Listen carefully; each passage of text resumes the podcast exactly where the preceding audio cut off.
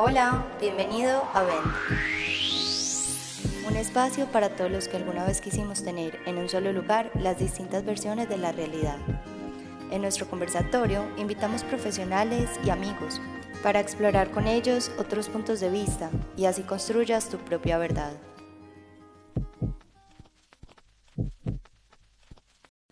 Hola, bienvenidos al último episodio de nuestra primera temporada.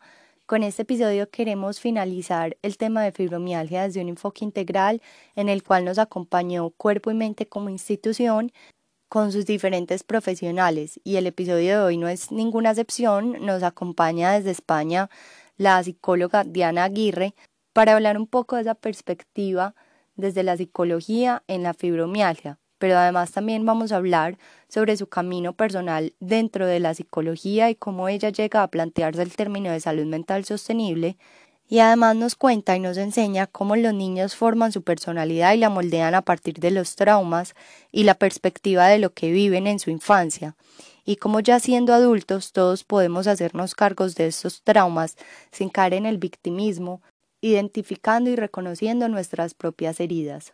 Me gustaría entonces darle la bienvenida a este episodio a Diana y que sea ella, como siempre, la que nos cuente un poco de su historia, no solo como psicóloga, sino también como ser humano. Bienvenida, Diana. Vale. Bueno, primero que todo, soy eh, una humana con muchas ganas de vivir, así siempre me defino. Eh, soy una mujer soñadora, emprendedora, pero además de eso también soy psicóloga, que además de ser una de mi profesión, una de mis profesiones es una de mis grandes pasiones y además de las pasiones eh, que tengo son los caballos y, y la naturaleza, que me parece muy importante mencionarlo y es que eh, a medida que nosotros vamos o hemos evolucionado, parece que nos fuéramos alejando cada vez más de la naturaleza y la naturaleza es una de las grandes maestras también que nos sana cuando somos más conscientes. Eh, hace cinco años eh, decidí profundizar más mi formación. Yo soy egresada de psicología en la Universidad del Bosque y resulta que a raíz de esa profundización, porque esas ganas de profundizar, nacen interrogantes de cómo hacerlo desde una mirada diferente, o sea, cómo intervengo más allá desde este marco que es en consulta, que el paciente va a consulta, te dice toda esa sintomatología, pero ¿qué pasa realmente cuando el paciente sale de consulta y empieza a aplicar eso que eh, trabajamos fuera? Entonces dije, bueno, pero eso se puede hacer de una forma diferente. Em, y entonces es por esto que ahora me encuentro en Barcelona, hice un máster con la autónoma en rehabilitación psicosocial de la enfermedad mental grave, porque aquí lo manejan un poquito diferente. Y hay todo un sistema eh, de salud mental muy bien articulado que permite sobre todo que no solamente estemos en consulta, sino que el paciente tenga Em, muchos más apoyos, que en realidad eso es lo que también te hace sanar, resonar y sentirte conectado con los otros, porque cuando ves que a otros también le está pasando lo que a ti te está pasando, pues hay muchos síntomas, hay ah, muchas emociones, eh, sentimientos con los que te reflejas en el otro y también aprendes a entender tu enfermedad. Entonces, desde ese punto, cuando empecé acá a estudiar en rehabilitación eh, en enfermedad mental grave, me di cuenta que la salud está fuera de un consultorio. Sí. Y a veces eh, la asociamos mucho con esto. Entonces yo voy al médico, voy al psicólogo y es como cumplir con un requisito. Pero realmente nosotros, ¿qué hacemos fuera del consultorio o qué apoyos tiene el paciente? Entonces, yo creo que desde pregrado y decía, bueno, ¿cómo podemos hacer la salud mental sostenible? ¿Qué me, ¿A qué me refiero con esto? Y es qué podemos hacer nosotros con los recursos que tenemos, ¿sí? En el contexto donde nos encontremos, en este caso en Colombia, ¿qué podemos hacer para que no solamente se quede en la consulta, lo que yo te decía, ¿no? El, el tema de el paciente va, entonces hace sus indicaciones, pero realmente qué está haciendo fuera, o sea, qué apoyos tiene y que él tenga la capacidad de esa búsqueda de apoyos que le permitan sobre todo ver que su salud no solo consiste en tomarse una pastilla, ¿sí? sino que es un conjunto de acciones que en realidad eso le va a permitir entender qué le pasa, qué tiene que hacer, em, en qué momentos del día, por ejemplo, empezar a ser mucho más crítico con en qué momentos del día, por ejemplo, con la fibromialgia, hay más dolor, en qué situaciones, en qué eh, circunstancias emocionales o quizás también cómo puede prever cuando un día está siendo difícil, eh, no solamente a nivel de síntomas, sino también a nivel de contexto, qué poder hacer, qué cambios de hábitos, no solo eh, los hábitos a nivel alimenticio, ¿no? Sino en las relaciones que están muy, pero muy relacionados con la fibromialgia. O sea, no se cura una enfermedad tomándonos una pastilla, sino haciendo haciéndonos conscientes de que nuestro, nuestros cambios en hábitos, nuestro cambio mental y sobre todo aceptando lo que tenemos es el primer paso para sanar. Digamos que de ahí surge esas ganas de profundizar. Y luego, eh, en, el, en este máster eh, eh, tuve experiencia con, con, niños y con adolescentes y entonces empecé a hacer otro máster en, en psicología clínica infanto-juvenil, que es donde hoy actualmente eh, hago consulta. Me encanta eso que dices, Diana, porque pues justo con todos estos ciclos de fibromialgia creo que ha sido una de las más grandes conclusiones que hemos podido como sacar de cada uno de los episodios y ha sido muy bonito encontrar que a pesar de que cada uno de los profesionales de la salud eh, que trabaja en cuerpo y mente tiene una perspectiva diferente, tiene una disciplina diferente, ve la fibromialgia desde puntos del conocimiento humano diferente, la conclusión casi siempre es que el ser humano, el paciente, la persona que está detrás de ese proceso de enfermedad, que está con esta condición de salud, eh, no solamente fibromialgia, sino sea cual sea, necesita apropiarse de su proceso de sanación y necesita tener un papel activo en este proceso. Sí, mira que nosotros en, Cuerpo y Mente eh, hablamos mucho de la farmacia interior, porque la medicina tradicional siempre buscaba quizás, o, o sea, ha buscado que la cura está afuera. Y realmente uno empieza a sanar cuando empieza a darse cuenta que uno es el que tiene el poder y la conciencia de ver qué le está pasando. Bueno, y últimamente, y bueno, en los últimos 20 años se habla muchísimo más de la bioneuroemoción, no sé si lo has oído. No. Y, y entonces es como, por ejemplo, en una hipertensión. Yo siempre le decía a algunos pacientes, le decía, bueno, cuénteme cuántas veces al día usted se enoja, pero una ira pues terrible, ¿no? Ya no, pues la verdad como todos los días. Entonces yo le dije, al final eh, no es solamente el, el hecho de que nos diagnostiquen con hipertensión, con fibromialgia, sino darnos cuenta que si yo llevo todos los días mi cuerpo a ciertos niveles de emoción, pues ese cuerpo está conectado con una bioquímica. Entonces eh, generamos mayor cortisol o mayor catecolamina y pues vamos generando y vamos sobrecargando el cuerpo. Entonces acordémonos que somos una máquina, ¿no?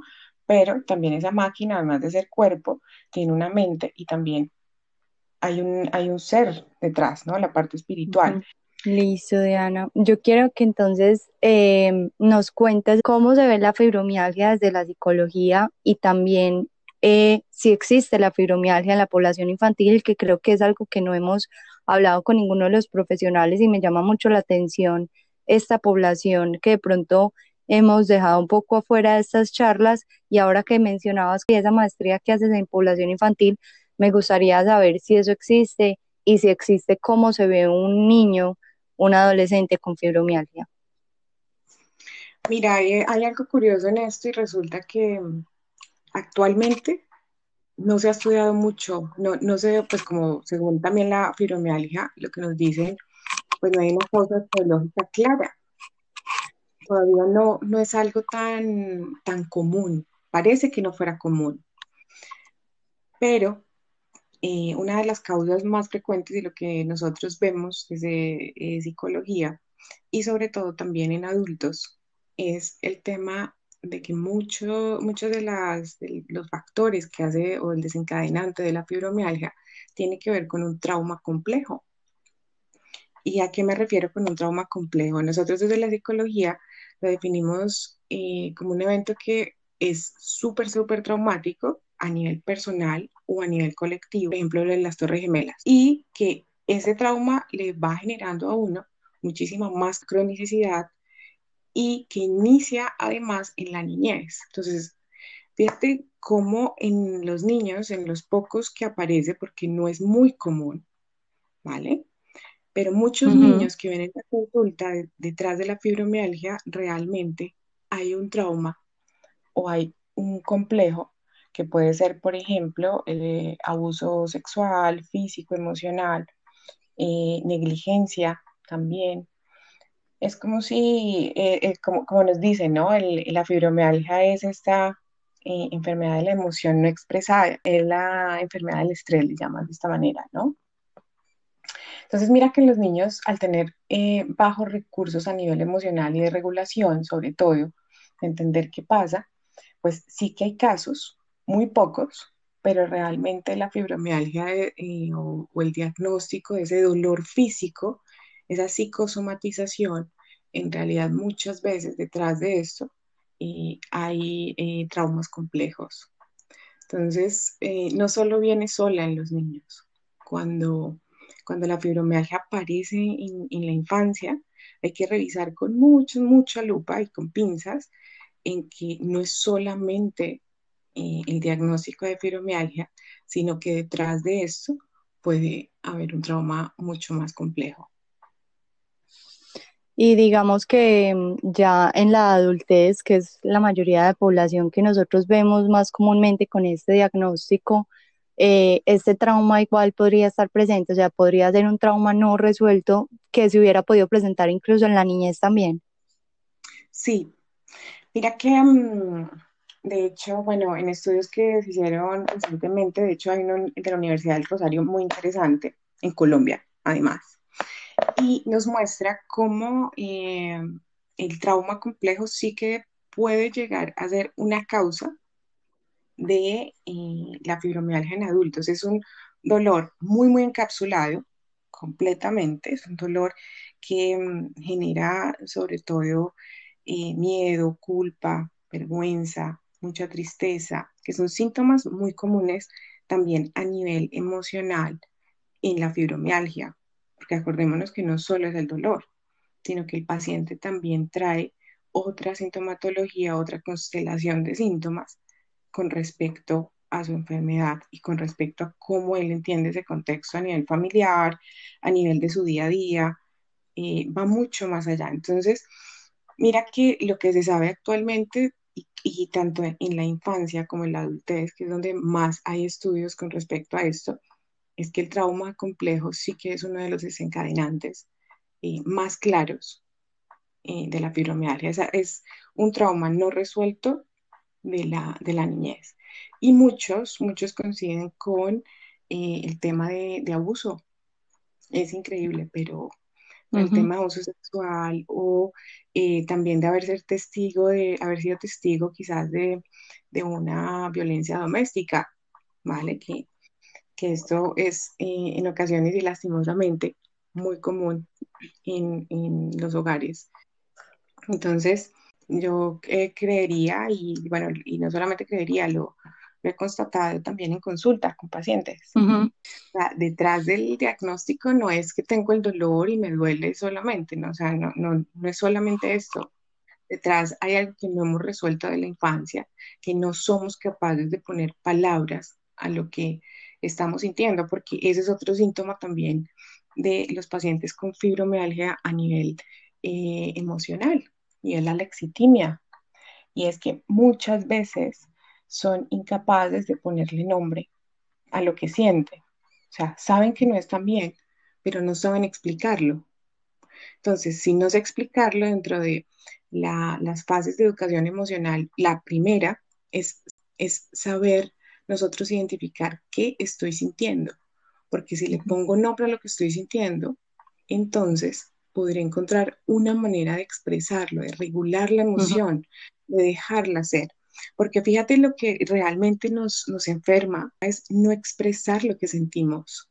Más o menos en 1994, cuando salió el DCM, que es nuestro manual diagnóstico de psicología, ya se empezaba a generar una relación entre la fibromialgia y el estrés postrauma, el trastorno de estrés postrauma, porque había una constelación de eh, síntomas, o sea, síntomas muy similares a nivel emocional, pero no cuadraba con una cosa, y es que el dolor físico no estaba tan presente en el estrés postrauma, y es por eso que eh, ellos denominan a, digamos, a esta sintomatología, lo, denominan de otra forma. En esa época le llamaron desnudos, ¿vale? Y eso significaba, esto en siglas en inglés, pero en castellano es trastornos de estrés extremo no especificado. Y puede ser que encapsulen ese dolor en la niñez, porque en la niñez pasa una cosa también interesante con el trauma. Y es que el niño, eh, para hacerle frente a ese dolor, nosotros le llamamos en psicología desfragmenta. Literalmente el dolor desfragmenta partes de su personalidad, ¿sí? Hmm. Entonces él coge lo que mejor, eh, con lo que mejor se adapte. Y hay muchos dolores que se encubren en la, en la, en la niñez. O sea, tú encapsulas ese dolor, pero resulta que en tu vida adulta, sin darte cuenta, de repente, un día empiezan a aparecer dolores, porque esto además lo hablaban en, este estudio que hicieron en la Universidad del Rosario, muy interesante, tanto que lo encapsulas que en la adultez de repente aparece el síntoma, pero está muy relacionado con el recuerdo. No es solamente eh, que apareció, apareció el dolor o los puntos de gatillo, ¿no? que se van volviendo eh, mucho más, más intensos, sino que están relacionados con un trauma del cual nunca se habló y del cual em, sobre todo ese niño de ese momento, eh, lo que hizo fue encapsular y desfragmentar, ¿sí? Entonces, en la vida adulta puede empezar a aparecer. Fíjate que la fibromialgia en los niños es muy poco común, porque pensaría yo que es un proceso que hasta ahora se está haciendo, ¿sí? O sea, el niño frente al trauma está haciendo toda esta desfragmentación y está creando básicamente sus mecanismos de defensa para hacerle frente y seguir funcionando. Y entonces, precisamente se adapta, algunos sí, otros no, ¿vale? Porque, acá viene otra cosa, y es, no nos va a llegar el paciente con fibromialgia en el caso infanto juvenil, pero sí que nos puede llegar un paciente con, eh, ejemplo, un trastorno afectivo, ¿sí? Un adolescente. Sí. O un trastorno ansioso de tipo ansioso. Entonces, fíjate que no es solamente el, tema de que la, fibromialgia es, es solamente una cosa, no. Yo te diría que es multisistema, que, que es un dolor emocional muy, muy fuerte, pero se manifiesta en un dolor físico.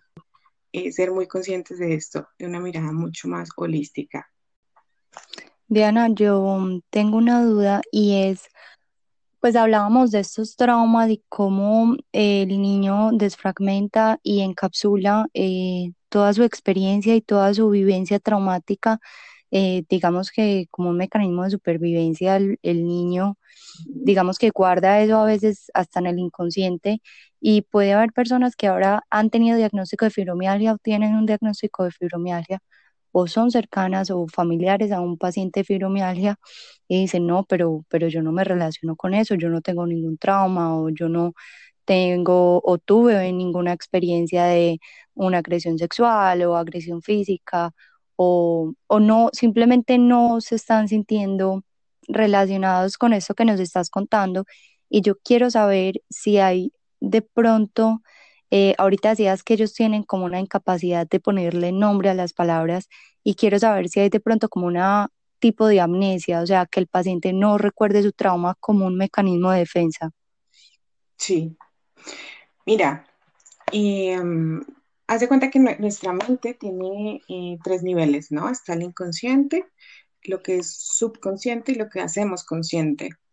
Y realmente todo lo que está en el inconsciente no nos alcanzamos a imaginar, porque eh, es básicamente todas las vivencias porque las vamos registrando, pero en el trauma sucede algo curioso y es o lo guarda muy bien el inconsciente, muy pero muy bien lo guarda, para no pasarlo a subconsciente y hacerlo consciente como un mecanismo de defensa que hace la mente. ¿sí? Pero en el caso en que no pasa, pueden aparecer, ejemplo, la fibromialgia, pero pueden aparecer también múltiples eh, también patologías, no solamente la fibromialgia. Ahora, hay, otra, hay otro modelo que lo explique que también me parece súper interesante y es si nosotros no hemos tenido un abuso o negligencia o quizás no hemos vivido un trauma, digamos, complejo en la infancia, porque ojo, no solamente el trauma complejo tiene que ver con abuso, ¿no?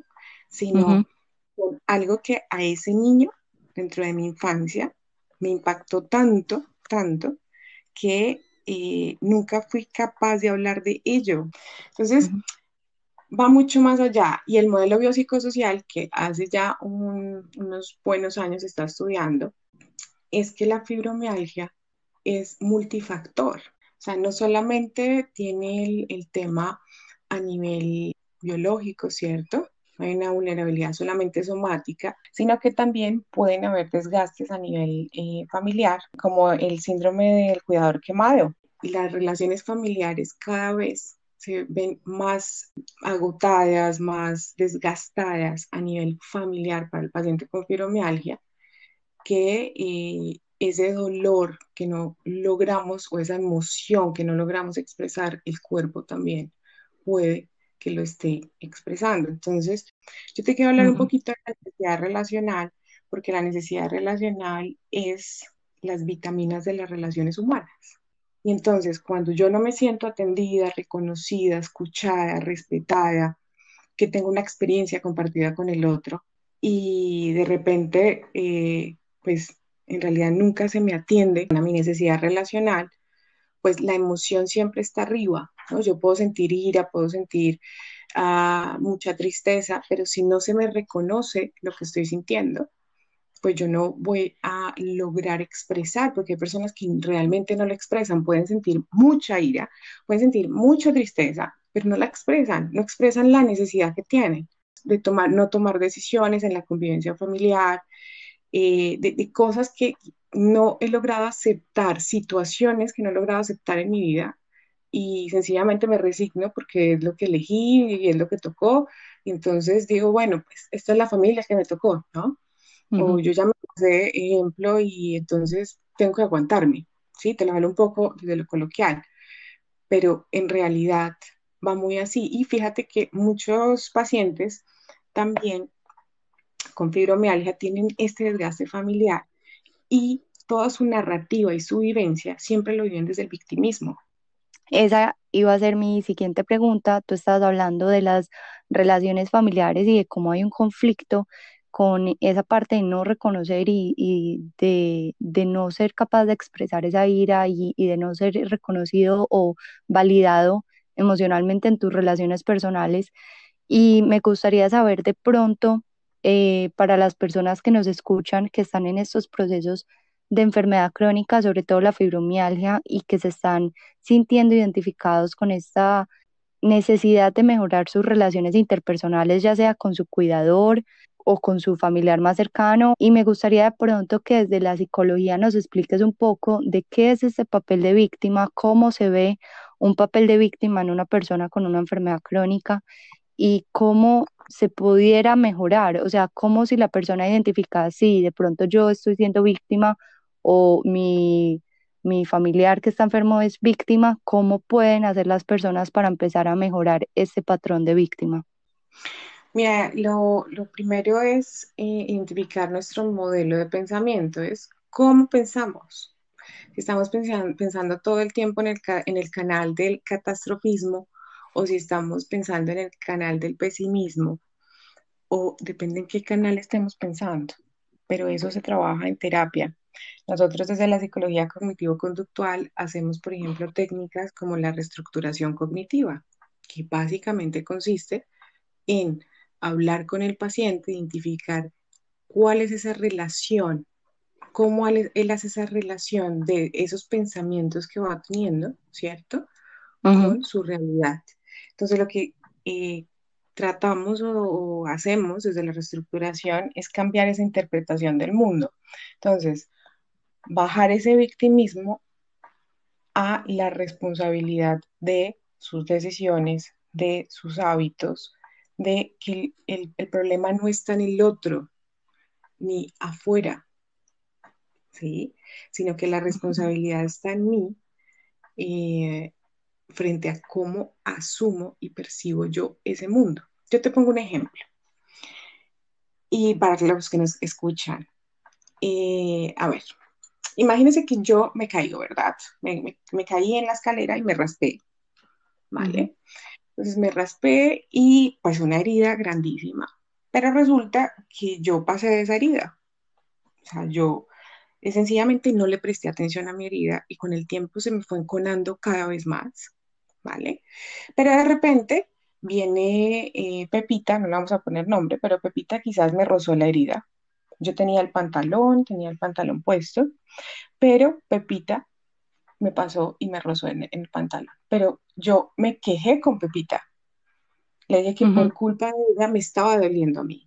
Y resulta que en los pacientes con fibromialgia también pasa esto. Está el dolor, pero nosotros qué estamos haciendo con respecto a la herida? Porque la herida no es del otro, la herida es mía. La herida emocional, las emociones con las que convivo todos los días, esa es la responsabilidad del paciente. Cuando tú asumes que es tu responsabilidad, que tú es, es tu herida y no la del otro, entonces estamos haciendo un cambio en la percepción de la enfermedad, porque no solamente es un dolor físico, sino es una queja constante acerca de las emociones y del contexto. Pero si el contexto no cambia, entonces quien debería cambiar y empezar a verlo desde otra perspectiva es el paciente. ¿Y qué podemos hacer con Pepita? O sea, ¿qué podemos hacer con este cuidador, con esta persona cercana al paciente con fibromialgia? ¿Qué puede hacer la persona que no tiene la enfermedad para ayudar en ese proceso de no revictimizar al paciente? Pues Pepita también tiene que entender que no es su herida, pero debe brindar apoyos. Esto sí es importante. Es decir, le puede ver la herida así a la persona, ¿no? Ejemplo, en la rodilla. Y la ve con mucho bus, ¿verdad? Y yo, traspolándole un poco a la cotidianidad dentro de la fibromialgia, es esos días que parece que todo fuera gris o que estuvieran súper irritables. Entonces, si yo veo que esa herida tiene pus, ¿cierto? Y esa persona que está enfrente a mí me importa, ¿verdad? ¿Cómo puedo apoyarla yo emocionalmente en ese momento sin hacer sus emociones propias? O sea, las emociones de esa persona son de esa persona, no son mías. Pero yo le puedo ayudar a limpiar esa herida dando y afecto, dando un abrazo, diciéndole que eso esa persona lo tiene que solucionar esta persona, pero no haciendo lo propio y cargándose esa emocionalidad del paciente con fibromialgia, porque esto pasa mucho, sobre todo con la irritabilidad, porque la ira está muy relacionada con la fibromialgia. Entonces, no cargarse la emoción, sencillamente reconocerla. Ejemplo, le puedes decir, eh, reconozco, hoy te veo un poco más irritable, cuéntame qué te pasó, abrir el momento y, ese espacio de diálogo, porque realmente al, ser pacientes con esta característica psicológica, la lexitimia, que es el, tema de la expresión, les cuesta, o sea, le tienes que sacar lo que, lo, que estás sintiendo. Entonces nosotros digamos que la, la función sería ese apoyo, pero no volverla propia, ser ese instrumento. La familia debería ser el instrumento que le permita a esta persona poder expresar, porque esa ira que tiene la persona en fibromialgia realmente no solamente es hacia afuera, es hacia adentro, con decisiones que no ha tomado, con, eh, que algo que también te, estaba explicando el tema del modelo biopsicosocial, que lo explica, ¿no? no solamente desde el trauma, sino que también hay otras características, lo que te decía, ¿no? El tema de eh, la vulnerabilidad biológica, es decir, nuestra respuesta individual frente al estrés o, o a situaciones desbordantes, el tema de estar quemados a nivel familiar en convivencia y hay otro factor que es estar quemados literalmente a nivel laboral. Es, un conjunto, porque cuando vamos a, terapia, por ejemplo, en psicología, cuando abordamos desde fibromialgia, tendremos que, tenemos que empezar a ver diferentes puntos. No, no solamente lo que decíamos, no es solamente tomar la pastilla, va mucho más allá. Bueno, Diana, yo creo que ya con eso que nos, nos explicas y toda esta información que nos brindas del día de hoy, las personas que nos escuchan y, de pronto se sintieron identificadas con algo de lo que nos explicaste y, nos dijiste de la fibromialgia, creo que el primer paso es eso que tú decías, eh, observar y, reconocer si alguna de estas cosas que mencionabas eh, se sintieron identificados y, buscar esa ayuda. Eh, de psicoterapia para empezar a trabajar la fibromialgia no solamente desde la pastilla, sino desde el día a día que puedo hacer para mejorar eh, mis heridas, no solo físicas, sino también emocionales. Y te quería agradecer por habernos sacado el tiempo, haberte conectado desde España para grabar este episodio y espero que ayude a muchas personas que te escucharon el día de hoy. Acá siempre bienvenida en Vent. Muchas gracias por la invitación y, y nada, la iniciativa me encanta porque es hablar en un espacio en el que, bueno, traemos las experiencias y sobre todo esos puntos de vista en diferentes perspectivas, como dirías tú. muchas gracias por la invitación. Y por último, también me gustaría darte las gracias a ti que escuchaste este episodio. Si te gustó y conoces a alguna persona que pueda servirle, te invitamos a que lo compartas. Si quieres estar pendiente de nuestros nuevos conversatorios y todas las perspectivas que traemos para ti, Síguenos en Instagram como arroba vent.dp.